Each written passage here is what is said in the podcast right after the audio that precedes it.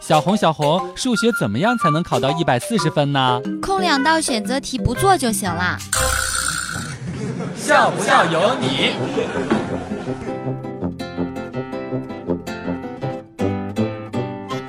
星期五那一天去主楼上课的时候迟到了，坐在教室的最后一排，拿出来刚买的包子吃。这个时候，旁边的美女一直盯着我看，好像很饿的样子，我就把包子递给了她一个。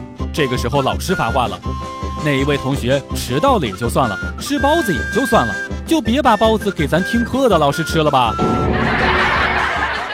其实呀，我还挺喜欢数学课的，它没有语文的迂回，没有英语的语法，没有历史政治的复杂和信息量，它有的只是不会做、不会做和不会做、不会做、不会做。笑不笑由你。小学的时候，我认为世界上最晚的时间是十点三十分。上了中学，竟然发现还有十一点多。高中的时候觉得十二点半不睡觉，第二天就会死。现在我会轻蔑的一撇嘴，嘿呦，这才刚一点呀。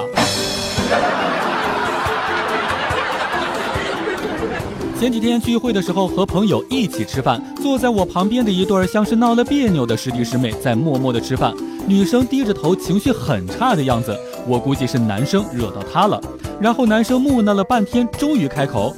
我以为他是准备道歉呢，结果他说的是：“可是那个式子的积分肯定没法消掉那个三角函数的因子呀。”